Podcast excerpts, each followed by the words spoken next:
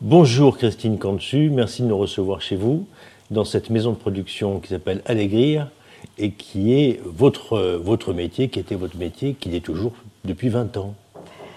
Euh, merci à vous d'être venu.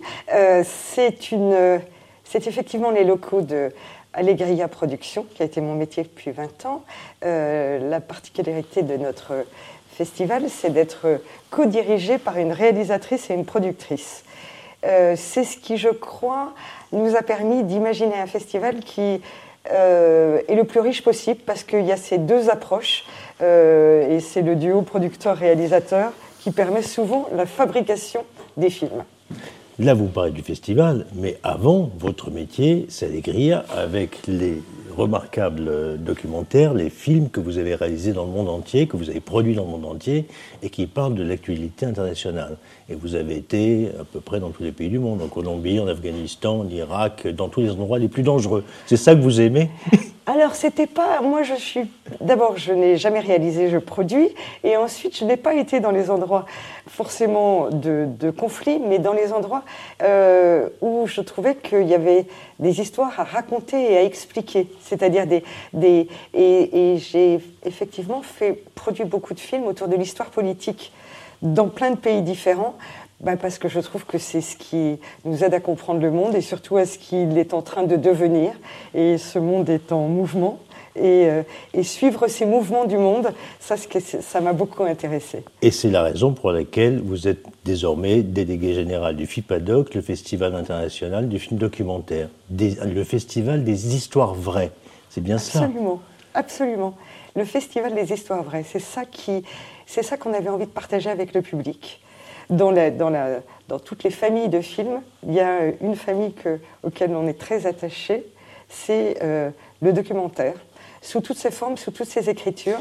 Alors, sous toutes ces formes, il y a effectivement beaucoup, beaucoup de formes pour le documentaire. C'est à la fois du cinéma, de la télévision, tous les supports possibles.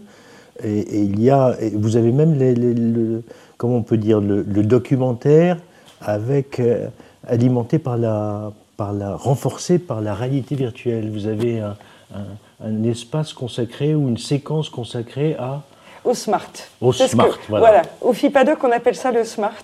C'est alors, je re, euh, comme vous le dites, le documentaire sous toutes ses formes, le documentaire produit pour tous les écrans, les plateformes, le, la télévision, le cinéma, le documentaire qu'on a envie de voir en salle.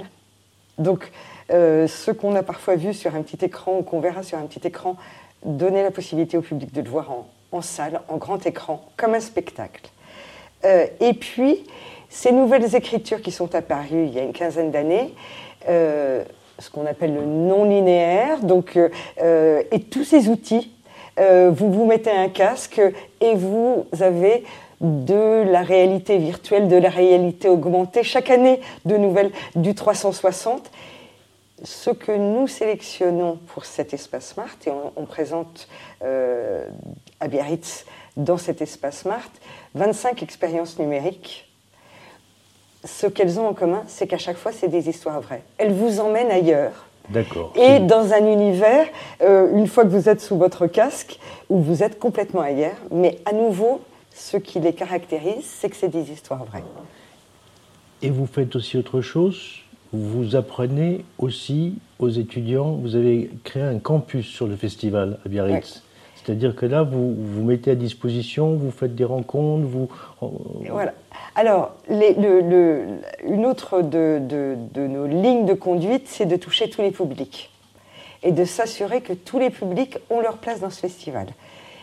Par exemple, les collégiens, les lycéens, donc ils viennent avec leur classe voir des films, on leur donne sur une partie de la sélection du festival des kits pédagogiques, ils font des rencontres avec des réalisateurs, ils découvrent des nouveaux métiers et parfois découvrent euh, tout simplement l'écriture documentaire, c'est-à-dire que les films c'est pas simplement euh, de l'imaginaire, c'est aussi parfois euh, découvrir dans la longueur, parce que le format documentaire c'est pas comme TikTok, c'est pas pas des formats courts, c'est des formats plus longs qui vous laissent le temps de rentrer dans une histoire, de comprendre des métiers, des lieux ailleurs, d'autres façons de faire les choses. Et, et, pour faire des films, il faut des réalisateurs, et des producteurs comme vous, et c'est la raison pour laquelle vous avez aussi les rencontres professionnelles que vous, que vous organisez aussi lors de ce festival du Biarritz, c'est-à-dire lors du FIPADOC. Alors, on a une grande chance à Biarritz, c'est qu'on a des lieux incroyables, et notamment la mairie de Biarritz nous met à disposition un immeuble qui s'appelle le Bellevue, qui est l'immeuble où il y a eu le G7, donc c'est beau et chic, et surtout il y a de la place. Et là, pendant la semaine du festival, on fait se, rencontrer tous les professionnels, les diffuseurs, les chaînes de télévision, mais les producteurs, les réalisateurs, les métiers de l'audiovisuel, et on essaye de leur donner toutes les meilleures conditions pour que d'autres films se fassent. Donc on connaît toutes les techniques, c'est des séances de pitch pour présenter ce projet, c'est aussi euh, des prises de parole. Les pitchs? Les pitchs, c'est quand euh, en 7 minutes, c'est en général le standard, vous montez 2 à 3 minutes d'image et vous racontez à des partenaires potentiels le film que vous voulez faire. Si vous les avez convaincus, vous aurez un rendez-vous avec eux et ils vous financeront votre film.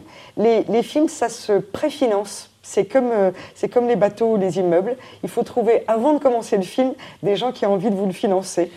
Alors, combien de films vous présenterez lors de ce festival? Alors, on présente un peu plus de 150 films dans une compétition internationale, nationale, musique, impact, histoire d'Europe, goût du doc, bref, une très grande diversité. Ça, c'est pendant 7 jours dans 8 lieux de projection. À côté de ça, ce dont nous parlions, le SMART, donc les expériences numériques, des courts-métrages et qui est en association avec ce dont nous parlions sur les, le campus, une sélection jeunes créations qui sont les nouveaux talents et qui sont des films d'école de toute l'Europe qui ont aussi une compétition. Et vous faites aussi un, un focus cette année sur le Benelux.